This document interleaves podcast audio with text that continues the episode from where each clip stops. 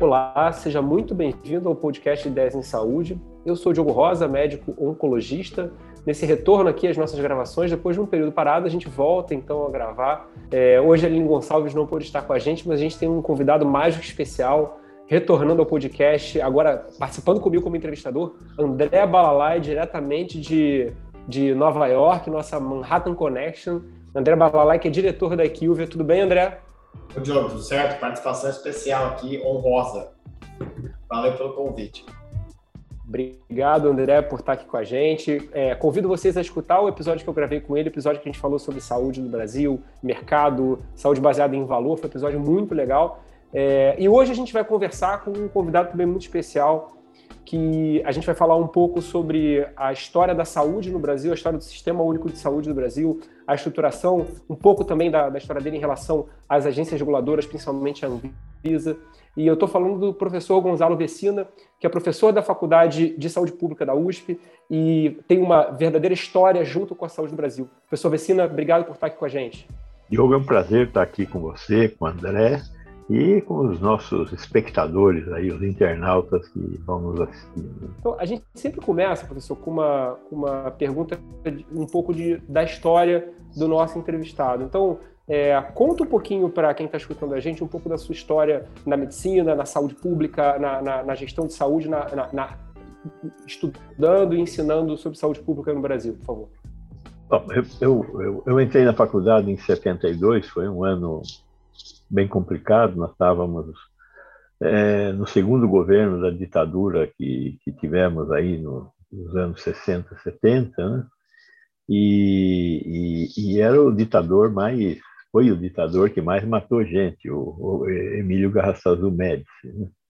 Então, foram anos difíceis, eu sempre tive alguma atividade política. É, durante o, o, meu curso, eu tive que várias vezes me apresentar no 12º GAC, Grupo de Artilharia de Campo de Jundiaí, para é, responder perguntas do que eu estava fazendo, não estava fazendo. Então, foi um, um, um, momento bastante conturbado da vida nacional e, e da minha vida como estudante de medicina. Quando eu me formei, eu me, me, me direcionei para o campo da saúde pública, fui fazer residência em medicina preventiva e comecei a trabalhar no HC, eu fiz a minha residência no HC, então foi meio natural também ser contratado pelo HC. Mas, mesmo estando num hospital como aquele, eu acabei me direcionando para a área de saúde pública é, e acabei indo para. mexendo com o ensino primeiro, né? Eu, eu fui diretor de um programa de formação de gestores, o PROASA, que era um programa entre a Fundação Getúlio Vargas e o Hospital das Clínicas. É, e depois eu fui, acabei sendo convidado para ir para a vigilância sanitária, então tive a oportunidade de ajudar a criar a Anvisa.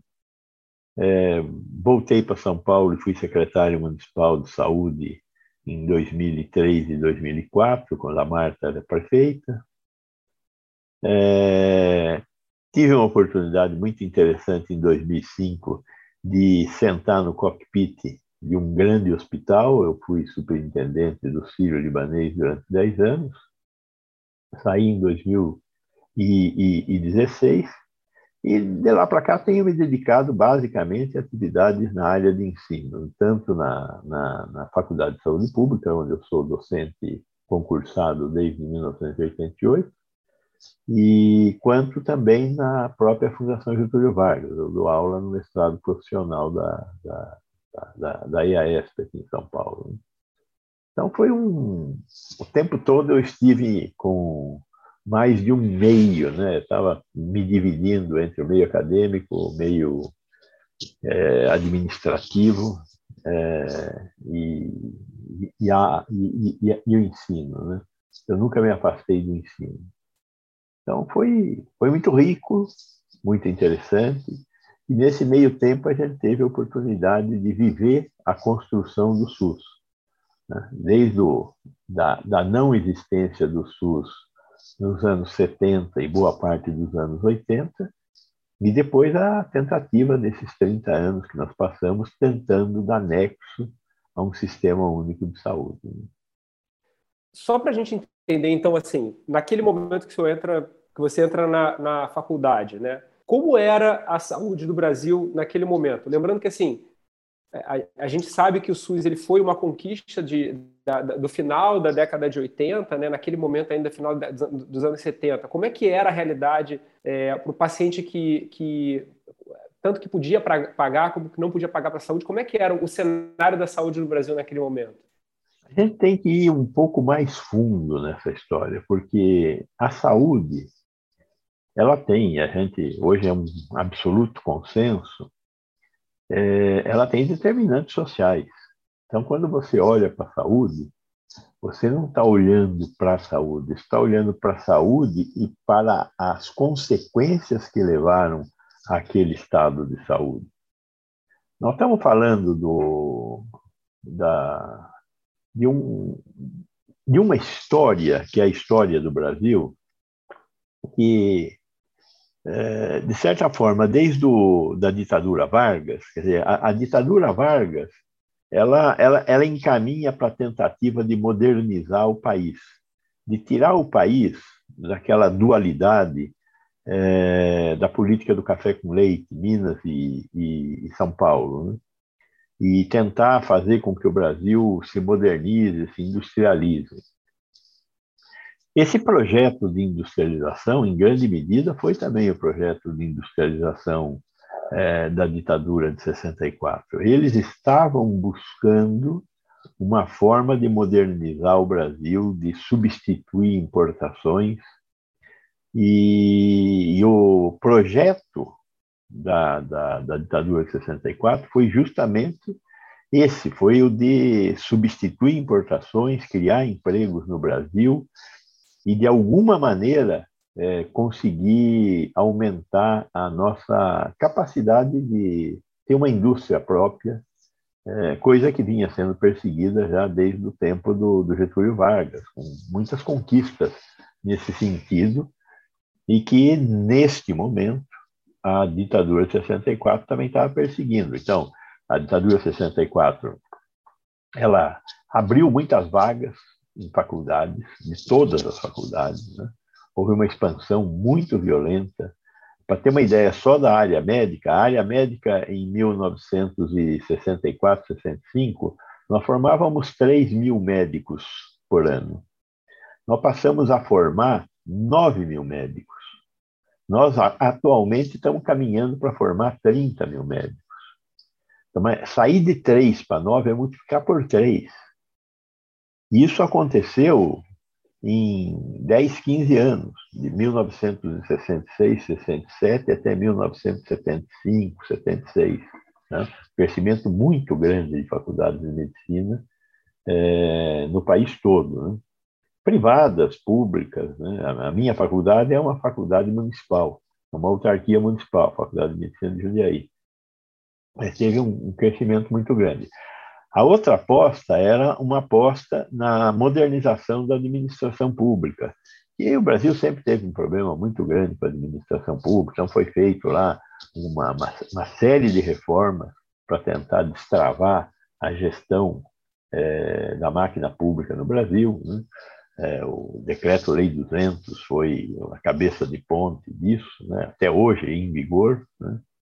É, Nessa linha de pensar é, um processo de industrialização, o Brasil passou por um dos momentos de maior migração Nordeste, Sul, Sudeste, é, campo, cidade.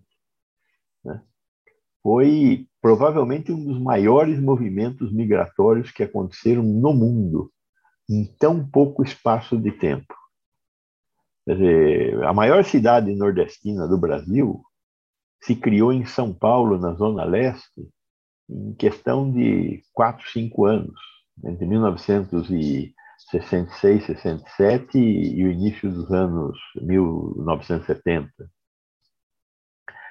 Tudo isso é, para mostrar o seguinte: o Brasil, naquele momento, era um país rural, 60% da população vivia na, na, no campo, com todas as consequências de morar no campo. Era um país rural, um país pobre, um país faminto, Aí existia muita insegurança alimentar. Isso se reflete nas doenças. Né? Você, vocês dois aí, vocês nunca viram um caso de quachocor na vida. Quachocor é uma doença terrível. Quachocor, quando você vê aquelas uh, figuras, aquelas, aquelas crianças negras na África, pele e osso, né? tem uma, uma, uma foto fantástica de um jornalista que tira uma foto de uma criança cocorada ao lado de, uma, de um abutre que está esperando a criança cair para comer a criança, né?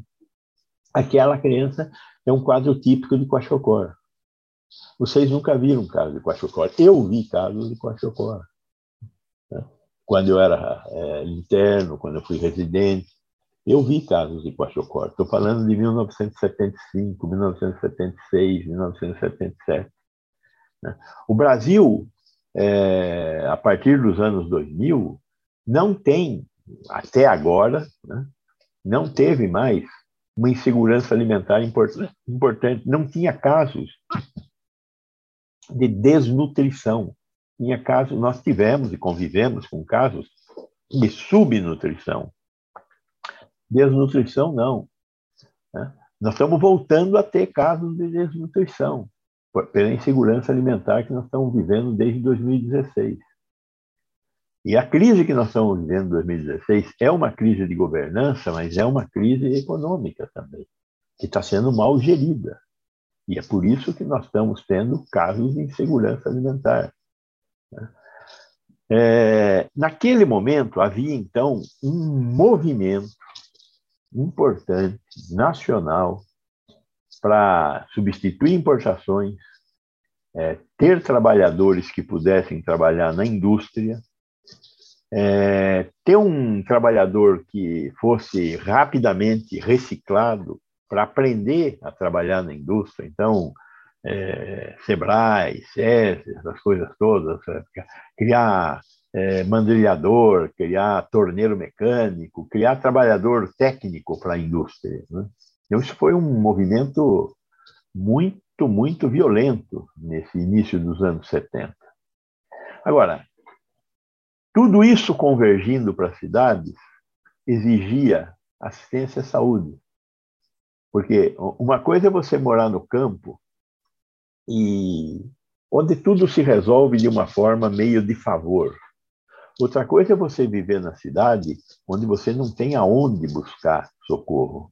Então, as pessoas que vinham viver na cidade necessitavam de ter socorro.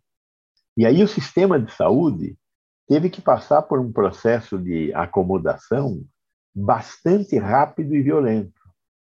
E nem tudo era trabalho assalariado. Quem tinha o trabalho assalariado tinha algum tipo de cobertura pelo modelo de atenção médica que nós tínhamos, que era bancado pela Previdência Social. Agora, do lado do trabalhador formal, você tinha um monte de trabalho informal fundamental para a sociedade conseguir andar. E esse trabalhador informal, na, na, na cidade que estava sofrendo aquela invasão, não tinha alternativa. O SUS nasceu nas cidades, e nasceu nas cidades médias. Foi Londrina, Niterói, é, Fortaleza, Campinas, Itu, foram nessas cidades que apareceram as primeiras experiências que hoje vieram a dar no SUS. As primeiras experiências em que os municípios mais ricos, pressionados pela população, começaram a entregar atenção básica. Porque não tinha atenção básica. E aí, esses municípios que tinham um pouco mais de dinheiro, pressionados pela sua população, começaram a estruturar redes de atenção básica. Ainda antes de 1978 e de Alma Ata.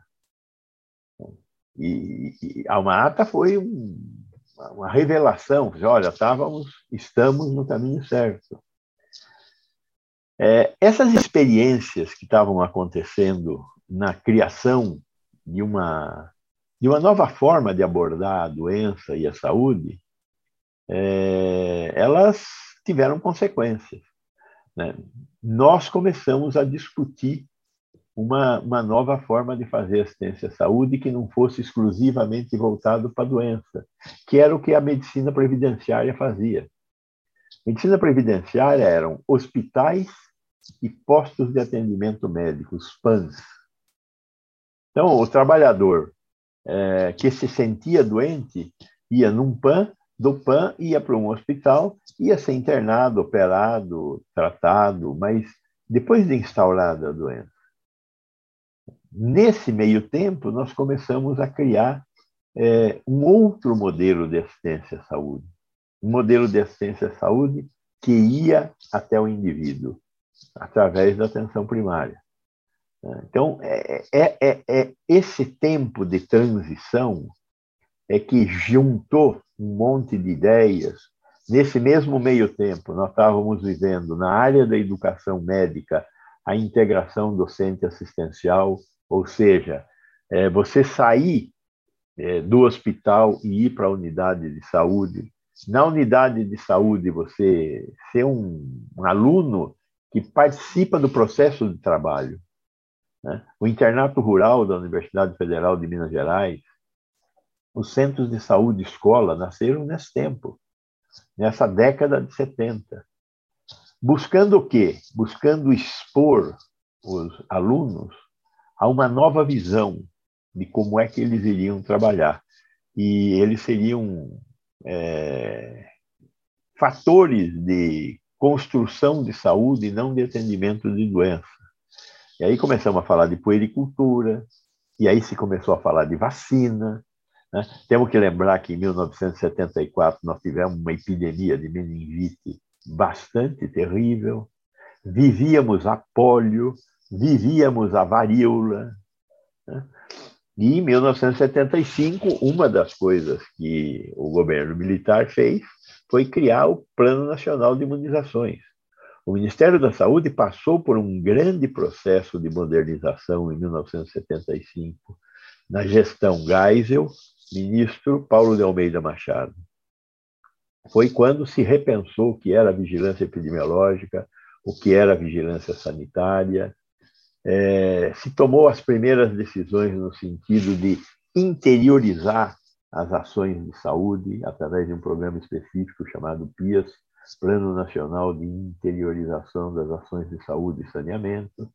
Enfim, tinha era um monte de coisa acontecendo. Né? Eu, eu, com certeza não vou conseguir lembrar de tudo, mas o que eu estou tentando mostrar para vocês é que tínhamos sim problemas muito graves de saúde pública, grande parte deles derivados das condições de assistência é, social e de saúde que nós tínhamos. Água, água tratada, nós não tínhamos água tratada no Brasil. Né? A água tratada, a década de 70 foi a década do saneamento básico.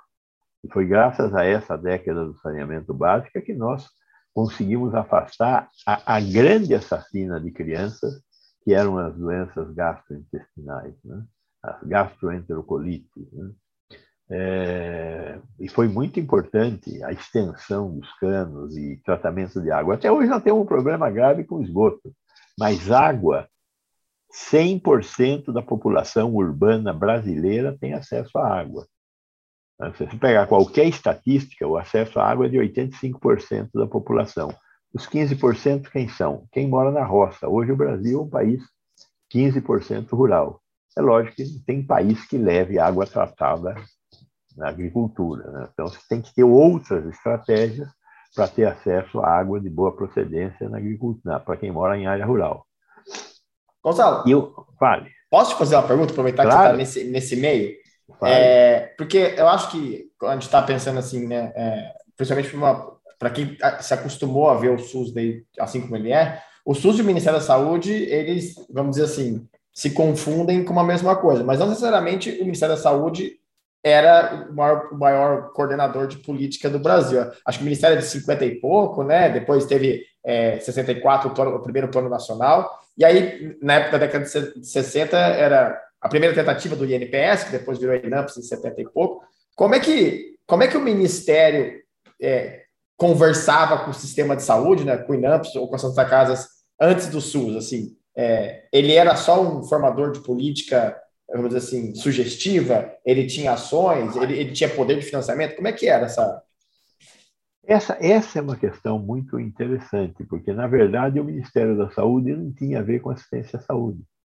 Basicamente é isso. Já desde o tempo do Getúlio, qual era a preocupação da assistência à saúde desde os anos 40? Grupos de risco, mãe e criança. Então, havia uma preocupação com a mãe e criança. E aqui na década de 60, com recursos oriundos da Aliança para o Progresso, é, nós criamos os centros de saúde. Centros de saúde que hoje foram transformados em unidades básicas de saúde. Foi uma, uma outra transformação. Mas o que, que era o centro de saúde? Um local para atender predominantemente mãe e criança, como grupo de risco. E é o local onde você fazia vacinação, e é o local onde você fazia também o pré-natal. Então, era uma, uma, um projeto político de atendimento da, da, da, dos mais frágeis, que são fundamentais como força de trabalho no momento seguinte. Eu preciso ter crianças crescendo saudavelmente. Nós tínhamos uma mortalidade infantil na década de 60 em torno de 80 a 100 crianças por mil nascidos vivos, uma, uma mortalidade africana, né? inaceitável. Hoje nós estamos com 12 por 100 mil, por, por mil nascidos vivos. Então, primeiro, é, o Ministério da Saúde, através das secretarias estaduais de saúde, é, tinha as, as, os centros de saúde.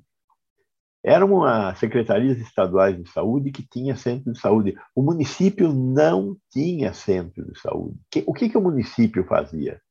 Os municípios de médio e grande porte, quando tinham alguma atividade sanitária, atendiam um pronto-socorro. Era o pronto-socorro municipal, mas era a única atividade que o município fazia, pronto-socorro municipal. A partir da década de 70, como eu disse, dado o processo de adensamento dos municípios de médio e grande porte, eles começaram a fazer atenção primária. Mas até então, o que eles faziam era fazer exclusivamente, quando faziam, pronto-socorro. É o pronto-socorro municipal.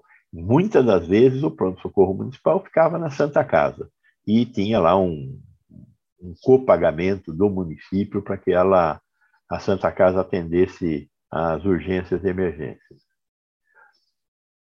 que mais o, o, o governo estadual fazia? O governo estadual, em grande medida, devido a políticas federais, ele mantinha leproso em leprosário, tuberculoso em sanatório e louco em hospício.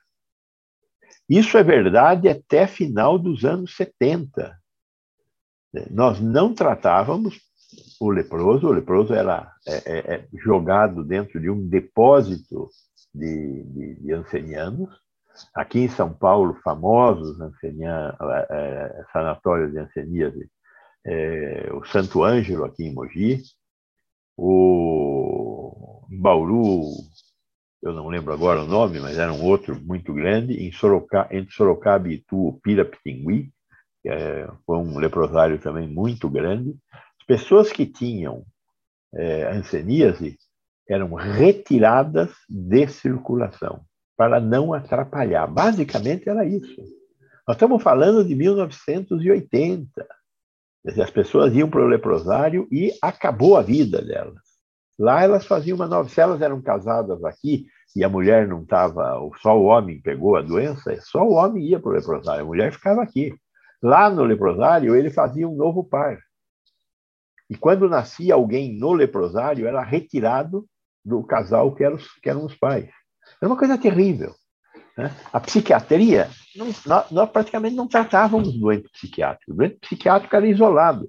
Tínhamos uma estrutura imensa de, de eh, hospitais, eh, hospícios. O maior hospício do Brasil é o do Juqueri. Eu visitei, eu, eu, eu, fiz uma parte do meu internato no Juqueri. O Juqueri chegou a ter 13 mil doentes. 13 mil doentes. Foi o maior hospital do Brasil. 13 mil doentes absolutamente largados. Né? Dizer, só com o início dos anos 80 é que a gente começou uma revolução basagliana de fechar as instituições psiquiátricas, coisa que agora está em refluxo, né?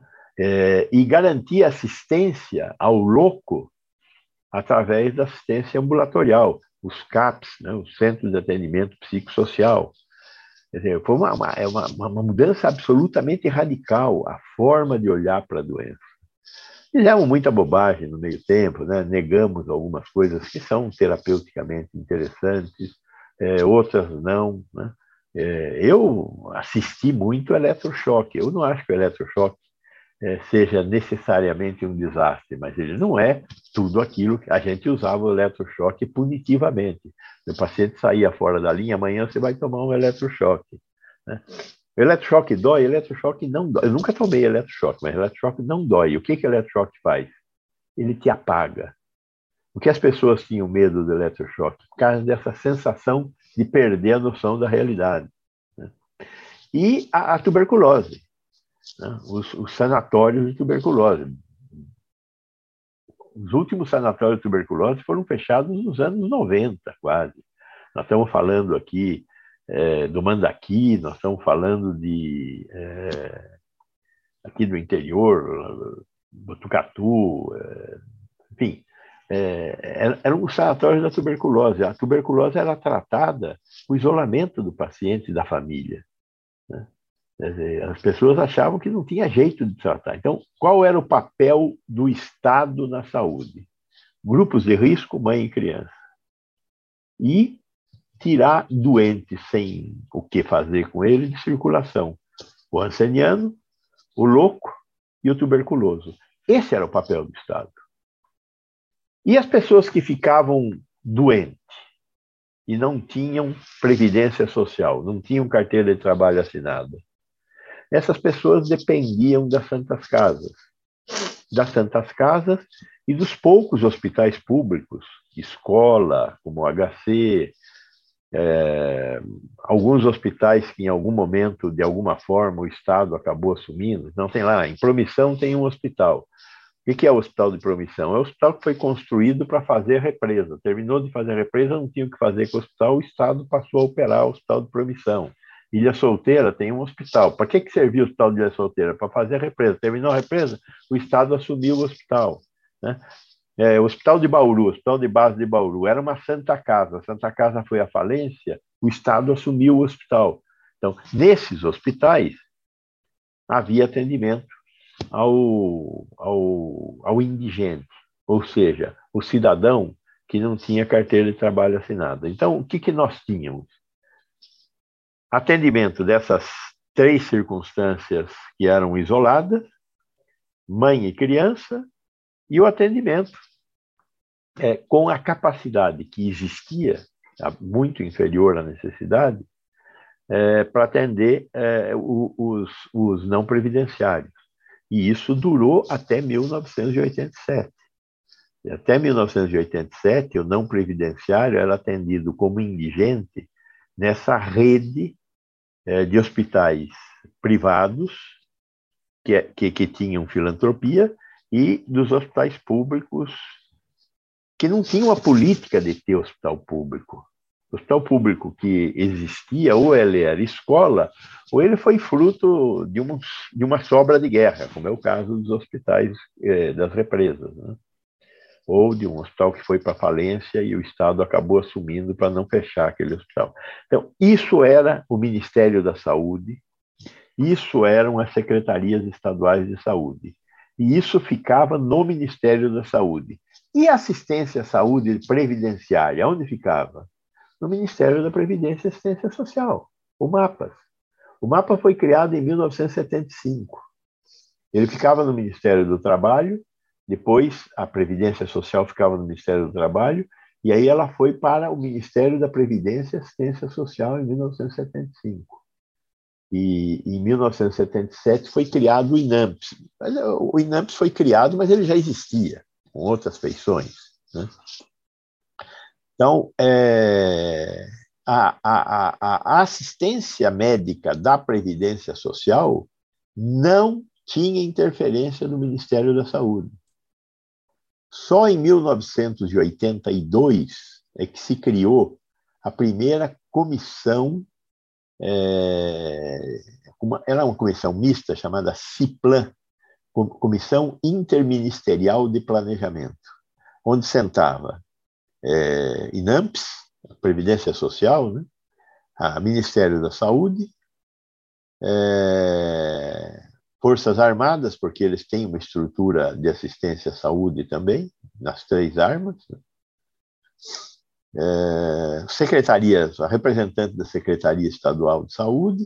É, é essa CIPLAN deu, tentou fazer algum tipo de ordenamento do nosso sistema, que era um sistema todo fraturado. Né? Você tinha Previdência Social de um lado, você tinha é, é, essa mistura de coisas no Ministério da Saúde, secretarias estaduais, e a partir da década de 80, um pouco de secretarias municipais de saúde dessas cidades maiores.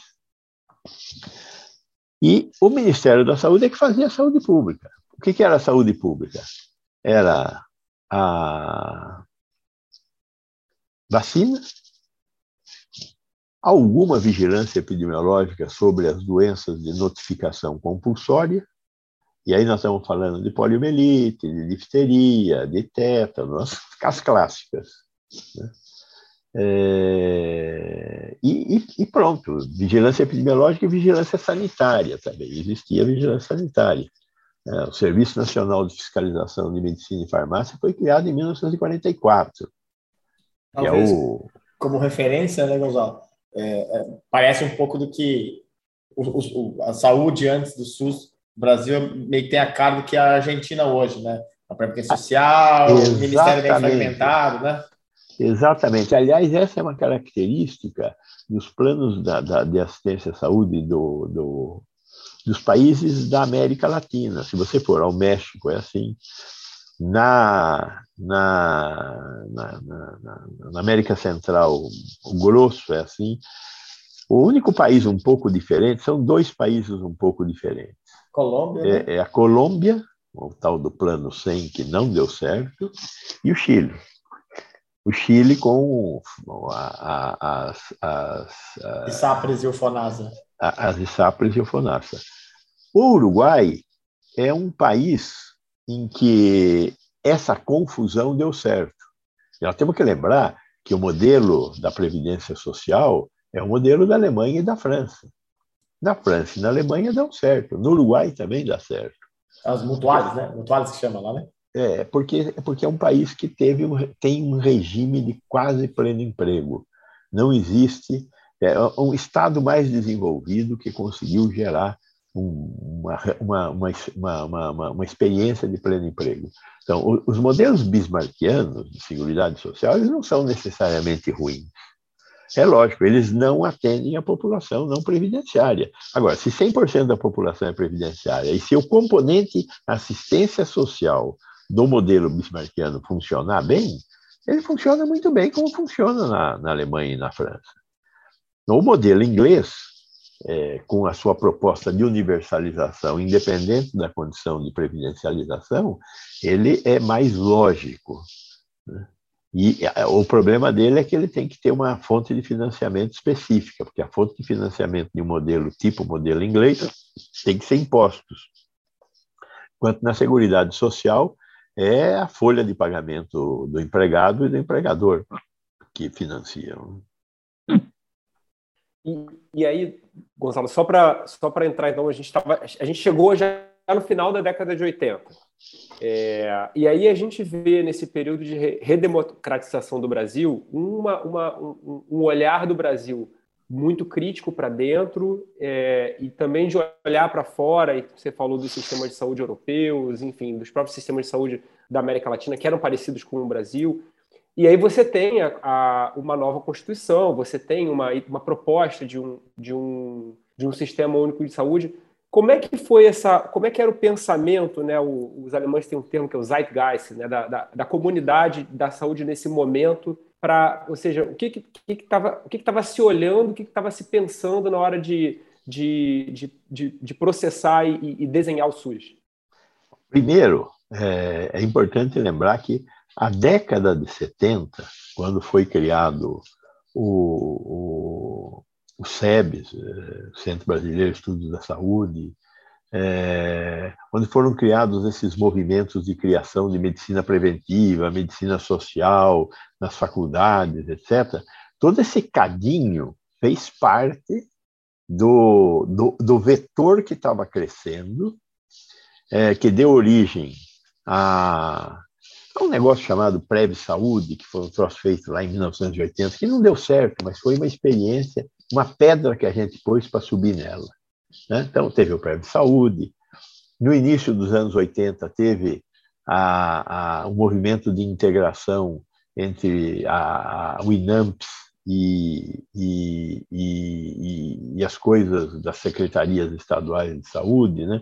Então, o INAMPS transferiu dinheiro, a partir de 83, é, para atendimento médico nos centros de saúde. Isso foi muito uma, uma experiência muito interessante. Dinheiro da Previdência Social vindo para as secretarias estaduais de saúde. É... Então, essas experiências todas, toda a discussão acumulada nas é, medicinas preventivas, medicinas sociais, etc., do Brasil, o olhar que nós fazíamos, nós, olhamos muito mais para Cuba do que para a Inglaterra. Qual é a diferença entre o modelo inglês e o modelo cubano? É que quem paga. Basicamente é isso. O modelo cubano é muito semelhante ao modelo inglês. Nós olhávamos muito para o modelo cubano, só que a gente sabia que não adiantava falar do modelo cubano, porque o modelo cubano precisa de ter uma Cuba por trás. Né? Então nós achamos que era mais certo falar do modelo inglês, ia dar menos, menos problema, principalmente num país em que estava sofrendo um lento, gradual processo de redemocratização. Mas, de qualquer forma, tudo isso foi se juntando e essas experiências, principalmente as experiências municipalistas, e depois, é, lembrando a importância que foi 1982. Né? 1982, nós vivemos as primeiras eleições de governadores. E a, a, safra de governadores que assumiu em 1983, em março de 1983, foi muito boa.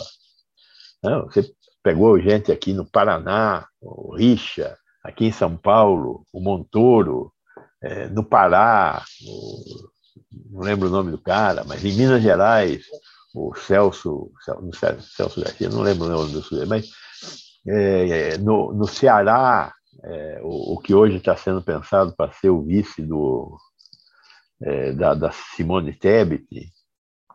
É, olha, é, no Rio Grande do Sul, se você pegar os 27 estados, em 20 estados, é, foi eleita uma pessoa comprometida com o futuro da sociedade e que, e que, e que, e que jogou muito pesado na questão da saúde. É. Hoje, às vezes, eu tenho ouvido falar de gente que quer rever a Constituinte, quer, quer fazer uma nova Constituinte. Se a gente fizer uma nova Constituinte, a gente anda uns 20 anos para trás. Porque dificilmente a gente vai conseguir acumular força que nós conseguimos acumular naquele momento, em 1988. Porque aquele momento não foi aquele momento. Foi o crescimento que aconteceu durante todo o processo de redemocratização. Então, a, a, essas eleições de 1982, após em 83, foram fundamentais. A, nós, nós fizemos grandes experiências na saúde no Brasil inteiro. Aqui em São Paulo, o, o governo Montoro, no projeto de descentralização das, eh, da atividade do Estado, criou lá a, a, um negócio que eram regiões administrativas, na saúde, regiões de saúde. Nós criamos 62, 62 escritórios regionais de saúde, ERSAS, 62 regiões, 62 regiões de saúde, muito mais avançado do que nós estamos vivendo hoje no estado de São Paulo com o SUS. A experiência desenvolvida de descentralização foi fantástica. E isso pipocou no Brasil inteiro, porque o, os governadores olhavam do lado e viam o que o outro está fazendo, o que o outro está fazendo. Foi uma, uma, uma, uma, coisa fundamental. E isso tudo, em 1986, deu na oitava Conferência Nacional de Saúde. Nós tínhamos feito sete conferências nacionais de saúde. Nenhuma delas foi feita com é, porta aberta. A oitava Conferência Nacional de Saúde foi feita com um tipo de porta aberta, em que você é, teve é, representação municipal, depois tivemos conferências é, estaduais, é, e, e, os, e, os, e os delegados para a Conferência Nacional, um processo democrático de escolha no Brasil inteiro. Foram 5 mil delegados para Brasília em 1986. E a, e a Conferência Nacional de Saúde, a oitava Conferência Nacional de Saúde, escreveu o que foi inscrito na Constituição, em 88. Foi um, um avanço é, fantástico, mas não foi um avanço do nada, é um avanço que vinha vindo. Era uma somação de coisas que nós fizemos durante a década de 70, apesar da ditadura, que nós fizemos durante a década de 80, apesar das imensas dificuldades que nós tivemos.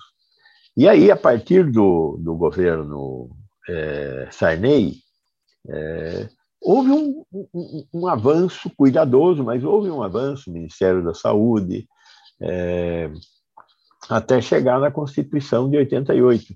E, e certas coisas aconteceram antes. O, a criação do SUDES, Sistema Unificado Descentralizado de Saúde, foi um decreto do presidente Sarney em 1987. O SUS começou a funcionar de fato em 1987, com esse decreto de criação do SUDES. O INAMP só foi extinto em 1993. Então, até lá, o INAMP existiu e resistiu. Mas é, nós fomos dando mordidinhas aqui, mordidinhas ali e tal, até a, o INAMPS desapareceu. O INAMPS era uma burocracia forte, pesada, oriunda do IAPI, do Instituto de Aposentadoria e Pensão dos Industriários, que foi o grande instituto, que era o, quem batia o bumbo durante o tempo dos IAPs, antes da criação do INPS em 66. Então, é. E, e, lembrando que durante todo esse tempo nós temos a criação de um sistema de atenção privado de, de, à saúde. Né? Dizer, na década de 50, começa o processo de industrialização do ABC. É, o IAPI não dá conta de atender as indústrias é, automobilísticas, e aí se começa a terceirizar a contratação é, de planos de saúde. Então, nasce a primeira, a primeira operadora de saúde, que é a Sansil.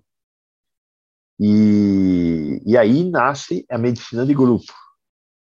Como resposta à medicina de grupo, nasce a cooperativa médica, em 1967. É, vamos fazer medicina de grupo ética. Basicamente, isso foi o que os nossos colegas é, das Unimedes fizeram. Nós, nós, não, nós, nós, nós, não somos mediados pelo lucro, nós somos mediados pela ética.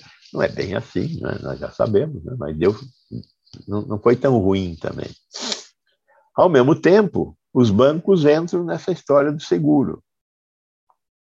E antes do seguro, já da década de 40 também, nós temos a CACI e a GEAP. CACI, que atende servidores do Banco do Brasil, e a GEAP, que, que é o maior plano de saúde do Brasil, que atende 600 mil servidores federais. Então, a, a, os serviços próprios de empresa vêm evoluindo no Brasil desde a década de 40. E hoje, são, hoje eles são a Unidas. Né? É, e tudo isso vai até 1998, com a Lei 9656, que cria aí sim um sistema de regulação da assistência médica privada, cuja consequência imediata, logo mais à frente, é a criação da ANS, Agência Nacional de Saúde Suplementar. Né? É, isso tudo foi, tudo isso foi muito jogado, negociado, batido, né? mas é, caminhou. Né? Mas veja que os planos de saúde vieram a ter um alinhamento depois de, primeiro, 94, que eu acho que 94 é um marco por causa da, da do fim do imposto inflacionário, né? e e do governo Fernando Henrique Cardoso, que coloca um pouco de ordem na casa é, com a questão da, da, da, da, da inflação. Né? Ah, não, ia perguntar se era a lei das agências, né? que foi 98. A, a lei das agências foi importante, mas mais importante de qualquer coisa foi a arrumação jurídica. Né? E aí todo aquele trabalho que foi a reforma Bresser. Acho que a reforma Bresser é uma coisa muito importante para o Brasil, porque a reforma Bresser ela permitiu que se privatizasse uma parte da ineficiência do Estado, particularmente na área de telecomunicações. E, e, essa reforma foi uma reforma que eu acho foi foi muito importante, né? E, e a criação, a, a, a ideia da criação das agências reguladoras, agências reguladoras que é, é, é, bem, é bem complicado isso, isso, isso merece um, uma visão particular. Né? Dizer, você veja bem, onde nasceram as agências reguladoras?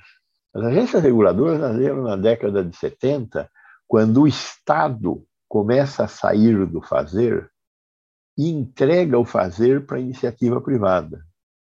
Por que, que o Estado entrega o fazer para a iniciativa privada? Ele entrega o fazer para a iniciativa privada porque o advento do processamento eletrônico de dados trans, transforma a questão da gestão num negócio muito diferente do que era até o início dos anos 70.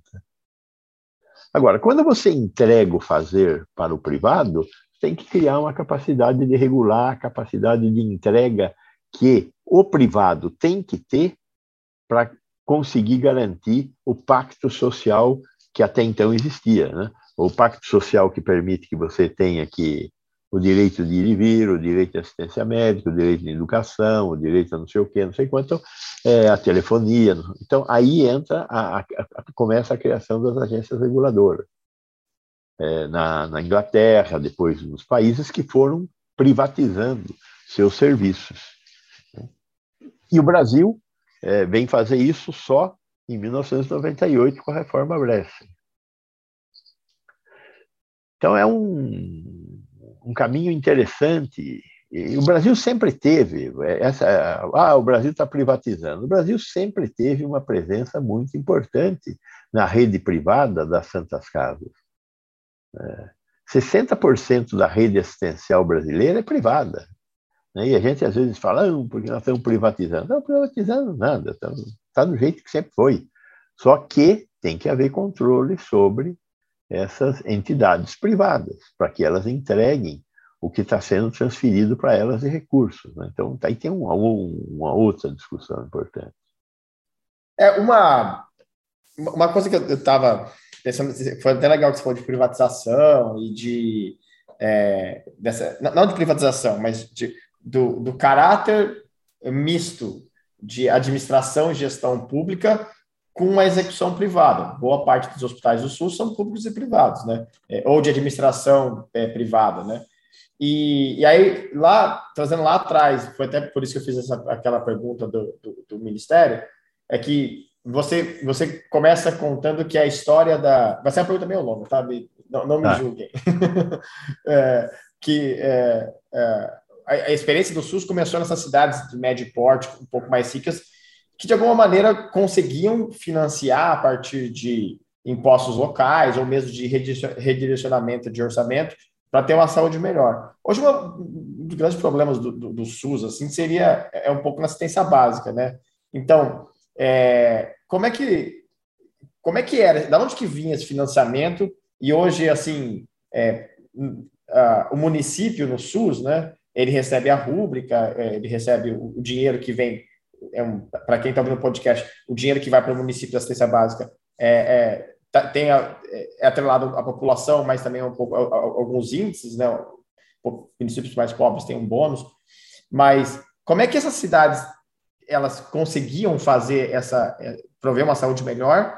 E, e aí como é que cidades hoje poderiam também contratualizar ou usar a estrutura pública privada dentro para prover uma assistência básica melhor, assim, sabe? De onde que viria o dinheiro ou se teria, assim, sabe? Primeiro, a gente tem que levar em conta que a assistência médica era previdenciária. Esses municípios de médio e grande porte tinham um nível de previdencialização da sua população muito elevado. Então, eles tinham assistência médica para uma parte da população, feita pelo INAMPS. É, mas tinha um, um né, uma, uma, parte, comércio, é, o pessoal que trabalha na agricultura, que não tinha assistência médica. E os municípios cresceram a sua capacidade de arrecadação muito grandemente nesse momento dos anos 70. Então, eles tinham uma receita própria que permitia que eles encaminhassem para financiamento da assistência à saúde. Foi isso que eles fizeram, começaram a financiar a assistência à saúde. Né? É... é uma coisa nova, os municípios não faziam aquilo e passaram a fazer. Por quê? Porque tinham dinheiro para fazer e não tinham é, necessariamente que fazer investimento em nenhuma outra atividade. É, a, a, a, o, o, Brasil foi um país que conseguiu resolver mal a questão fiscal, quem faz o quê, é, porque não houve essa discussão de quem faz o quê no Brasil. A atenção primária ficou com os municípios de uma forma mais ou menos lógica. Como é que é hoje a atenção primária? A atenção primária é do município a partir da transferência de mais ou menos um quarto do total dos gastos do município pelo Ministério da Saúde. Então, toda atenção primária feita por município tem um quarto do gasto total é, com transferências do Ministério da Saúde. O resto é o município que põe. De onde ele tira esse dinheiro? Ele tira da sua atividade econômica, da sua capacidade de recolher IPTU e ISS, que são as duas, e, e das transferências, estas sim, que ocorrem do governo estadual, as cota-partes municipais, né? e essas cota-partes municipais que recebem do governo federal e do governo estadual. E aí ele toma a decisão de investir em saúde e não investir em asfaltar vias. Né? É uma, uma decisão. É, essa, essa, essa questão dos, é, da, da, de como a rede foi sendo estruturada e do financiamento, de como o financiamento evoluiu, é um capítulo em aberto. Porque quando nós, na Constituição de 88, falamos, vamos criar um SUS, e esse SUS deverá receber o financiamento que o INAMPS recebia. Isso está escrito nas disposições transitórias da Constituição de 88. O, o dinheiro que ia para funcionar a rede assistencial federal é o dinheiro que deveria continuar vindo para o SUS. Em dois anos, esse dinheiro deixou de existir. E, e nós passamos a viver uma crise de financiamento do SUS que só foi arrefecida a partir da criação do CPMF em 1996, e depois é, da emenda constitucional 29 em 2000 e, e 2001, com o Serra é, cria a emenda constitucional 2000, é, a emenda constitucional 29, que diz O município tem que colocar 15% das suas receitas, o Estado tem que colocar 12% das suas receitas, e estava escrito no projeto original, o governo federal coloca 10%. O governo federal nunca colocou mais do que 3%. Porque não permitiu que se inscrevesse o 10%. O que, que acabou inscrito na emenda constitucional 29? Que o governo federal coloca o que colocou no ano passado, mais a variação positiva da inflação e do PIB. Então, é essa a regra que, que ficou da emenda constitucional 29. E a partir da emenda constitucional 95, do Michel Temer, os gastos foram congelados. É, sempre que você fala que os gastos foram congelados, o, os financistas falam mentira. Né? O, o, o que aconteceu foi que os gastos totais foram congelados. Agora, se você quiser tirar da educação e pôr na saúde, pode. Sofista, né? Então, não é por aí. Então, de qualquer forma, a questão do financiamento. É, a questão, a questão, a questão, a questão do financiamento, ela, ela é bastante crítica, né? A questão do, do, da privatização, não privatização, é fruto de ignorância, nada além de ignorância e ponto. Né? Quando você olha para o sistema inglês, a atenção primária no sistema inglês é privada. O médico de, o médico de família é um empregado, ele, ele é contratado, ele não é um, ele não é um servidor, ele é contratado para prestar um serviço e vai receber um dinheiro do Estado para contratar, para alugar uma casa, para contratar o, a, o, os trabalhadores que ele precisa para atender aquela, aquela população de duas, três mil pessoas que ele vai passar a atender. Isso então, é, uma... é, esse que você, desculpa te interromper, é. professor. É, isso é uma coisa. É, esses, esses dias perguntaram assim, me, me fala cinco coisas que você pensa que poderia ajudar na saúde, né? Essa, é, essa é uma delas, assim. Eu acho que a própria experiência do farmácia popular, de, uh, com, o farmácia popular nada mais é do que uma contratualização também, né? É você con, contratar a rede privada das farmácias para ajudar o posto de saúde, não é para acabar com o posto de saúde, né? No mundo inteiro, onde funciona a assistência farmacêutica, funciona com o modelo tipo farmácia popular. Não, não tem segredo. Né? O que tem que haver é transparência para não haver roubalheira. É, isso é um problema do Brasil. E, por outro lado, é, tem que haver também um modelo de controle para que você. Eu entrego para você tanto de dinheiro para você me entregar tanto de consulta. Eu quero saber se houve entrega do tanto de consulta. É, e, isso não está acontecendo. Eu acho que ah, as parcerias público-privadas tem dois tipos de PPP. Né?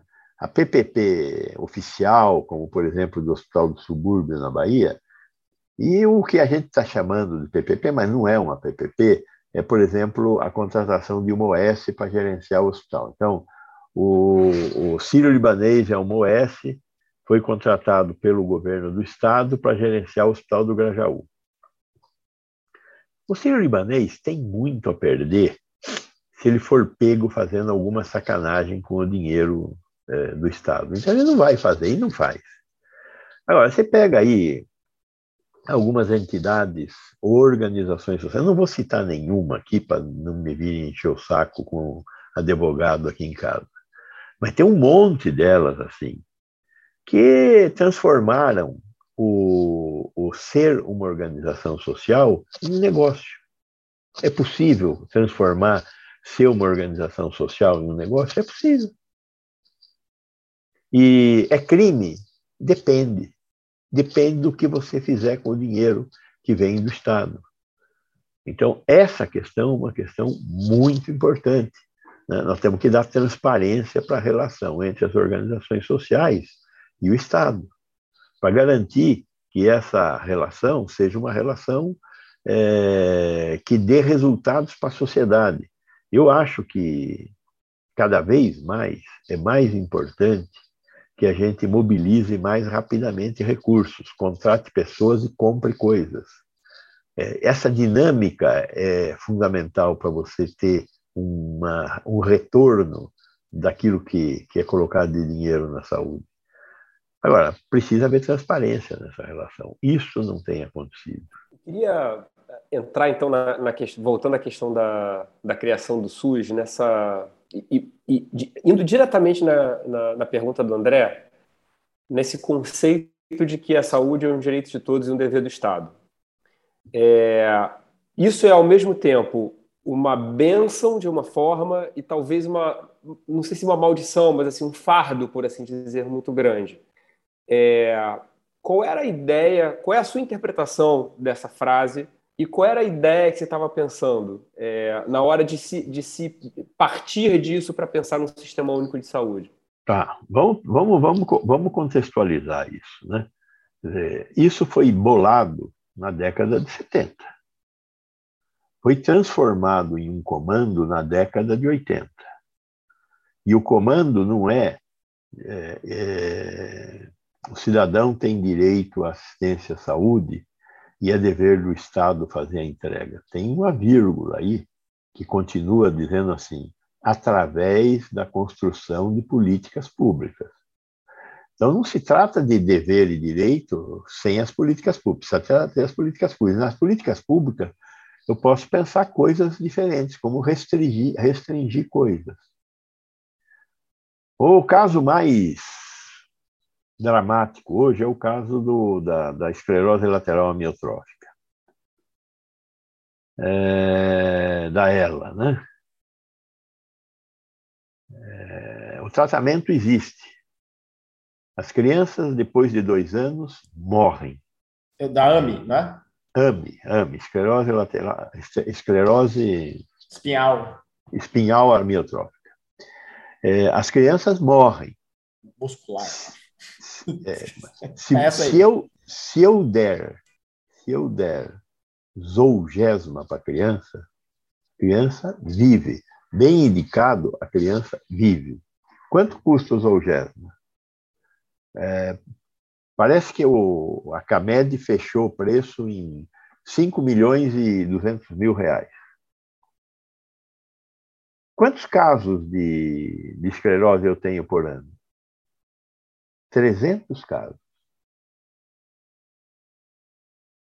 O que, que nós vamos fazer com as crianças que tiverem essa doença? Esses 300 casos. Nós vamos deixar as crianças morrerem? Nós temos que decidir. A sociedade tem que decidir se vai deixar as crianças morrerem ou não. Mas eu, todo ano eu vou ter 300 casos e custa 5,6 milhões. A menos que eu passe a produzir o remédio no lugar da, da Novartis. É possível produzir o remédio no lugar da Novartis? Não é. Nós não temos tecnologia suficiente para copiar esse remédio. Então, não adianta quebrar patente, não adianta fazer nada. Então, ou eu compro da Novartis, ou as crianças morrem. Eu acho que a decisão é comprar. E a sociedade tem que pagar. Criar protocolos bem rígidos da utilização e comprar. E aí tem que haver um acordo com o judiciário para que as pessoas que, para, para as quais você não compre, as crianças para as quais você não compre, porque não tem um caso é, que poderia dar certo, nós vamos fazer diferente. Podemos até fazer um modelo de compartilhamento de risco, como os italianos têm feito agora. É, vamos fazer um acordo com a, com a Novartis, eu compro o remédio, dou o remédio, se a criança morrer, eu não pago. É um modelo que os italianos estão fazendo com muito sucesso, compartilhamento de risco. Uma coisa é certa, o, o grande exemplo que nós temos desse negócio do para todos é a AIDS. Em 1995, nós tomamos a decisão de tratar AIDS. Essa pergunta feita em 1995, a resposta dada por alguns intelectuais era não. Esse negócio é muito caro e esse povo que trepa sem camisinha tem que aprender a trepar com camisinha. é esse o resumo da ópera. Que foi o que a África do Sul fez.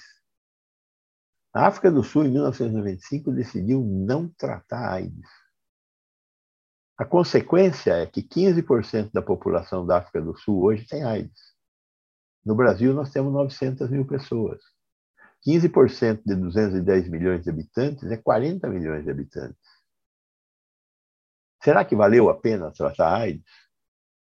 Lá no começo, nós gastávamos quase 3 mil dólares per capita ano com esses doentes. Mas nós começamos a reduzir esse custo, aumentando escala, produzindo esses remédios aqui no Brasil, com as indústrias estatais. Enfim, nós jogamos o jogo, no sentido estratégico de jogar o jogo. Então, quando me vem com a pergunta, nós não vamos dar os Zolgésima, eu acho que nós temos que discutir com a sociedade. Eu acho que a sociedade vai dizer dá, porque é correto dar. 300 casos é, é, é um número muito grande. E aí nós temos que fazer alguma coisa para pagar isso. É, é um dinheirão. O, o, o, hoje o, o SUS gasta 300 bilhões de reais por ano, mais ou menos. Com essa doença, iríamos gastar 3 bilhões a mais, por causa de 300 crianças num país de 210 milhões de pessoas. Mas eu acho que é o caminho. Nós temos que aprender a fazer essa discussão. Né? Para isso, a questão da incorporação de tecnologia em saúde é uma questão a ser discutida. Né? Nós temos que fazer o que os ingleses fizeram, ter uma agência independente para discutir incorporação de tecnologia e tirar o judiciário dessa equação. O, judiciário não faz avaliação de tecnologia. Então, quem tem que fazer a avaliação de tecnologia é uma agência independente, não uma Conitec, onde 13 membros, dos quais sete são indicados pelo ministro, tomam uma decisão que pode ser é, reconstruída pelo, pelo secretário de Ciência e Tecnologia. Então, isso não tem autonomia nenhuma. Então, essa questão a questão do rol exemplificativo ou taxativo para a ANS é a questão para o sistema público de saúde do Brasil, que inclui a ANS e SUS. E, e aí eu já vou pegar o gancho como oncologista, né? E a questão aí da esperança para atrofia muscular espinhal e para outras doenças, é, para oncologia, isso está sendo cada vez mais discutido porque é, a gente teve a tentativa né, de um projeto de lei no ano passado que permitiu o acesso a qualquer droga oral, é, que é, acabou sendo vetado pelo presidente da República. É, a gente tem aí é, um, um, sistema que é totalmente desfragmentado, como você falou, de é, tem Conitec, tem Anvisa, tem Rol DNS, é, tem uma, um, um, um órgão para precificar, e, e tudo isso é, no caso da oncologia, se junta a uma, uma, um grupo de tratamentos que está cada vez mais caro. E eu posso dizer, como oncologista também, que, que existe um, talvez um, uma necessidade de entender um equilíbrio de como que a gente vai oferecer o melhor tratamento para o paciente. Isso envolve é, é, a gente, André, a gente não costuma falar fonte pagadora, né? Porque a fonte pagadora, no final das contas, é o paciente, é ele que paga o, o, o plano de saúde, a operadora de saúde, ou o imposto para sustentar o SUS. É, mas existe aí um, um, um, uma dúvida sobre como que vai ser esse pagamento. A gente ouve cada vez mais falar é, sobre a saúde do sistema, né? A, a, o sistema tem que ser saudável, mas para a oncologia, essa realidade também é presente. Não sei se o André quer comentar alguma coisa. Eu concordo. É, eu, eu comento depois. Eu concordo, eu concordo em gênero, número e série. Agora, o que nós precisamos decidir é o que nós queremos. Você acha que tem cabimento hoje, 2022, junho de 2022, você não ter universalizado no SUS a, a cirurgia, a videolaparoscopia? Não tem videolaparoscopia no SUS. Fazer cirurgia aberta para fazer uma colicistectomia, para fazer uma hérnia, Não tem o menor cabimento. Né? Hoje é um atraso desgraçado. A utilização de PET scan, que é um padrão ouro para fazer estadiamento, a forma como nós fazemos para tratar câncer de mama. Você vai, faz a mamografia, dois meses depois você faz o ultrassom, dois meses depois você faz a biópsia, dois meses depois você enterra o paciente. Quando deu positivo aqui, podia fazer já ultrassom, podia fazer já biópsia. É, tá no lugar que faz essas coisas. Então, é, essa, essa a forma como nós estamos administrando o processo de atenção à saúde é muito vergonhoso. Parte dessa vergonha a gente deve ao tipo de prática médica que nós temos, Diogo. Os médicos estão aceitando fazer as coisas do jeito que elas estão sendo feitas. Quando, quando Dilma foi tratar o câncer dela no, no Sírio-Libanês e as pessoas descobriram que o remédio que ela ia tomar é o remédio que os pacientes do SUS não tomavam, no dia seguinte os pacientes do SUS passaram a receber o remédio. Mas tinha que ser assim. Por que, que não tinha no SUS? Né? Então, é, é uma vergonha isso. Eu acho que nós temos que. Por isso que eu defendo hoje que tenha um único sistema de avaliação de tecnologia e de incorporação de tecnologia para o SUS e para a INS. Porque os ricos brigam por isso, e os pobres não sabem brigar. Os ricos têm acesso ao judiciário, e os pobres não têm acesso ao judiciário. Nós temos que repensar essa história. E quando a gente coloca o, o, o, o governo brasileiro na briga para negociar valor de droga, é, é, uma outra coisa. Né? Então, Muda completamente. Porque eu... as empresas conseguem enxergar o tamanho da compra.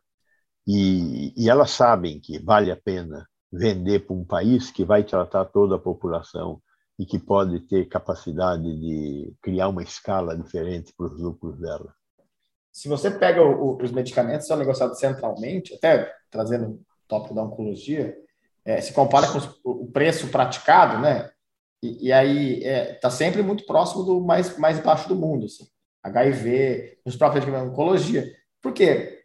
E, e, aí tem toda essa discussão do preço, se é transparente ou não, mas é, é, uma, é uma discussão simples de que é, o, eu não sei, o, o, o Principado de Mônaco não, não pode ter acesso ao mesmo preço que o governo do Brasil, porque é uma coisa de preço-volume. O Brasil está comprando medicamento para 200 milhões de pessoas, o principal de Mônaco está comprando para 100 mil.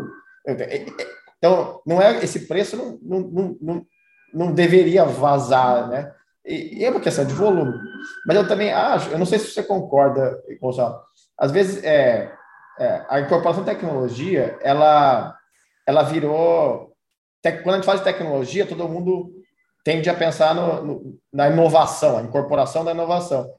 Mas a própria Conetec tem no nome né, de incorporação e gestão de tecnologia, né, o, o, o DGITS, né, que é, eu acho que a gente faz muito mal, a gente como sociedade, a gestão do, do, do dia a dia. Então, laparoscopia não é uma coisa que vai submetida na Conitec, etc. É, é, o fabricante, não tem um fabricante. É, então a gente olha muito para essa, essas coisas que são novas, mas a gente está devendo muito, tem muito, vamos dizer, backlog, né, de coisas que não foram incorporadas. E eu acho que a oncologia virou emblemático isso. É, pela, pela maneira do modelo de financiamento, que é questionável como é feito, é, é um mundo paralelo, porém, é, é, é, é, um programa dentro do governo paralelo, porém que não é um programa, né? ele é um programa meio que de pessoas tomam decisões e não, e não tem um, um, uma, um planejamento. E aí, historicamente, a gente perdeu o bonde, vamos dizer assim, de incorporar tecnologias que tem inibidor de tiroquinase de, de 10 anos atrás que não está incorporado, ou que foi pseudo-incorporado, assim, sabe?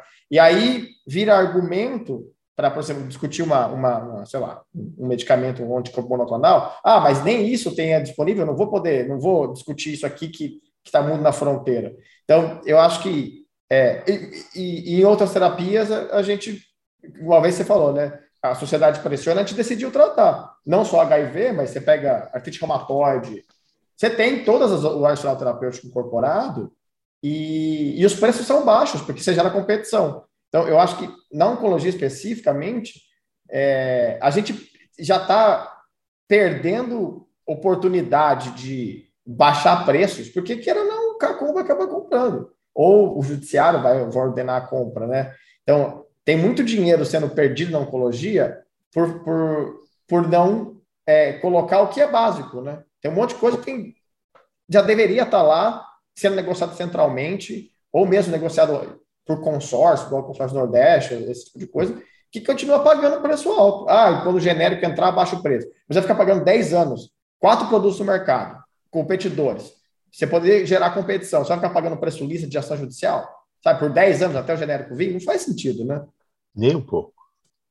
Acho que tem que haver mesmo uma inteligência aí para jogar esse jogo de uma forma melhor. E aí eu acho que nós temos que pensar é, nessa ideia de criar uma agência independente que decida se é, é, é, coloca ou não o medicamento no mercado brasileiro e negocia o preço com o fabricante. Como faz o. Eu acho que o modelo do NICE na Inglaterra é o modelo mais correto. É o, o caminho é aquele: um órgão independente, com transparência para a sociedade, toma decisão ao cúmulo até de decidir o que se, quanto custa um ano de vida ganho. Né? O, o NICE tem lá uma estatística para dizer quanto, quanto custa, é 30 mil libras, sei lá. É, eu acho que nós temos que pensar numa, numa, numa alternativa dessas e, e, e, uma alternativa que dê para discutir com a sociedade. Assim, olha, isso aqui não vai ter porque não vai ter. E aí a sociedade vai falar, olha, então nós vamos votar em outro cara na próxima eleição. Disse, Boa, então vamos, vamos nessa. Vamos votar em outro cara na próxima eleição. Porque esse é o caminho. Né? Não ficar essa discussão que nós estamos tendo hoje de rol taxativo, rol exemplificativo. O rol exemplificativo é selvageria. Não tem saída. Agora, e a porta dupla da ANS vale? O atual presidente da ANS é indicado do, do líder do governo na Câmara, o, o Barros. É, a quem ele serve? Ele serve aos, aos usuários? Ou ele serve às vontades do Centrão? Então, é, como é que funciona uma agência reguladora? A serviço de quem? Das operadoras ou dos é, usuários. Então, essa é uma discussão que o, o, Congresso deveria ter e a sociedade também deveria ter, em vez de ficar brigando pelo rol taxaté exemplificativo. É, eu, eu, a eu, literalmente, antes de sair, de chegar aqui na gravação, eu estava na minha instituição, eu sou pesquisador também, eu estava na visita de iniciação de um estudo clínico para tratamento de câncer de rim, carcinoma papilífero de câncer de rim. Um dos braços do estudo é uma imunoterapia como uma terapia-alvo nova, que está sendo testada, enfim. E uma coisa que eu sempre penso nessa questão de incorporação de novas tecnologias é que a gente vai pegar um dado de um estudo clínico, que vai incluir alguns pacientes do Brasil, a gente vai inferir que o preço que a gente está pagando o, que está sendo cobrado por essa droga é o benefício que a gente vai ter pelo que se viu no estudo clínico. Sendo que se você participa de um estudo clínico, você sabe que não é verdade. Então, me parece que parte da estratégia para você incorporar uma tecnologia, na verdade, incorporar um tratamento, colocar ele como sendo prática, tem que passar, já que a gente falou sobre uma nova agência, né, tem que passar obrigatoriamente por você gerar um dado que seja confiável do ponto de vista de, de, de, avaliação da população brasileira. Como a gente sabe, a população brasileira é diferente de todas as outras, né? não é asiático, nem, nem afrodescendente, nem europeu, é um pouco de tudo. A gente tem esse blend cultural. É, então, acho que passa um pouco também por essa. Por, por entender que, além da gente oferecer, a gente vai ter que ver se o benefício que está sendo prometido é o que está dado. Compartilhamento de risco é uma opção nesse caso, a própria avaliação de tecnologia de saúde também. Né? Eu acho que o caminho é complexo, mas tem que ser trilhado. É o único jeito de jogar esse jogo. Quando, quando a gente estava falando há pouco, e eu falava, vamos ver em que contexto essas coisas aconteceram. O que aconteceu na década de 90, do ponto de vista de soluções novas do ponto, tecnológicas, é uma coisa extraordinária. O número de medicamentos novos que afloraram durante a década de 90, os anos 2000, 2010, é um, um abuso. Então, a, e a tendência é tudo isso ficar muito mais complexo. Então, nós, tamo, nós, nós estamos tendo que construir respostas num momento em que as coisas são muito piores do que elas pareciam que iam ficar nós temos que andar mais depressa para conseguir não ser atropelado pela história. A gente falou muito sobre né, essa a, a transformação dos, a criação do SUS, a transformação do SUS veio de uma agenda que foi sendo criada, né, e, e, e, e aconteceu. Eu acho que neste momento tem uma agenda política acontecendo, né, que ela ela ela ela está acima de qualquer outra agenda, né? Uma agenda de eleições, independente de quem vai votar em quem aqui, não, não, faço meu juízo de valor.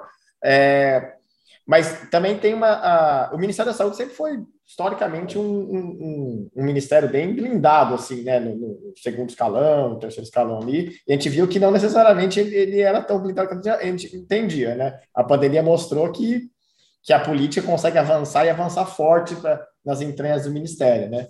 É, essa discussão de custo-efetividade, de agência, ela, eu sinto que tem sido uma agenda bem forte, assim, nos últimos cinco, seis anos. É, eu, eu acho que é muito comum a gente ver, ó, do jeito que está não vai dar, hein? Ó, estamos caminhando.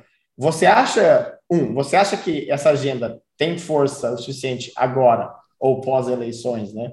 É, para gerar um movimento de, de mudança, como foi, não do SUS novo, mas por exemplo, quando foi criada a Conitec, esse tipo de coisa, e que que, que precisaria ser feito para essa agenda ter, se fortalecer para que esse tipo de discussão, compartilhamento de risco, mudança de lá, uma agência única, de maneira, na verdade, de maneira holística, né? Como, como a gente avalia é, é, as novas coisas do SUS, né? Eu acho que nós temos que colocar em discussão isso com os candidatos que estão se apresentando. É, é óbvio que existem coisas que não são solução. Então, nós temos que colocar essas questões para essa discussão. Então, por exemplo, essa questão do, do, do caminho único para incorporar tecnologia. Vamos propor para os candidatos.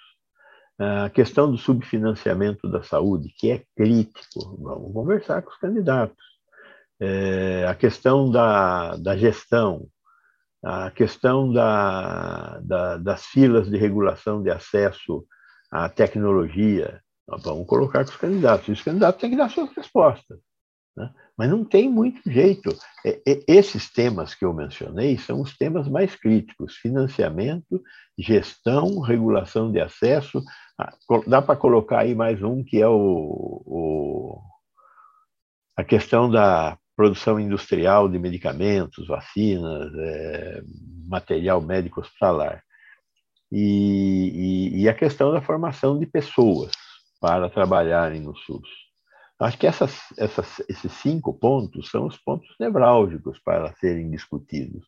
E aí a população vai ter que tomar uma decisão em relação ao que, que ele acha, o que, que ela acha que é uma agenda que está sendo proposta, que é uma agenda que poderá fazer com que a gente aumente a, o bem-estar. Eu não tenho dúvida do que eu quero para o mundo. Eu não tenho dúvida do que eu quero para o Brasil. Eu quero um Brasil melhor. O que é um Brasil melhor? Eu não tenho dúvida de que um Brasil melhor é um Brasil mais igual. Eu quero um Brasil mais igual. Saúde pode ser um instrumento de, igual, de construção dessa igualdade? Saúde é um instrumento de construção dessa igualdade. Como educação é, como acesso ao transporte é, acesso a um judiciário é, mais democrático é, enfim. Mas então, eu estou discutindo saúde. Eu quero ver o que, que os, os candidatos vão falar é, da questão do financiamento. Eu sei que no primeiro, segundo ano não vai ter dinheiro novo para ninguém. Eu, eu, eu não consigo enxergar o futuro com a emenda constitucional 95. Ela vai ter que ser revogada. Né? Agora, mais dinheiro novo, num primeiro, segundo ano, não vai existir. Mas eu tenho certeza que se houver competência para gerenciar a sociedade brasileira, nós vamos conseguir desatolar um pouco. E aí nós quero saber como é que fica o financiamento de um sistema público de atenção à saúde com as características do SUS. Como é que fica a questão da gestão?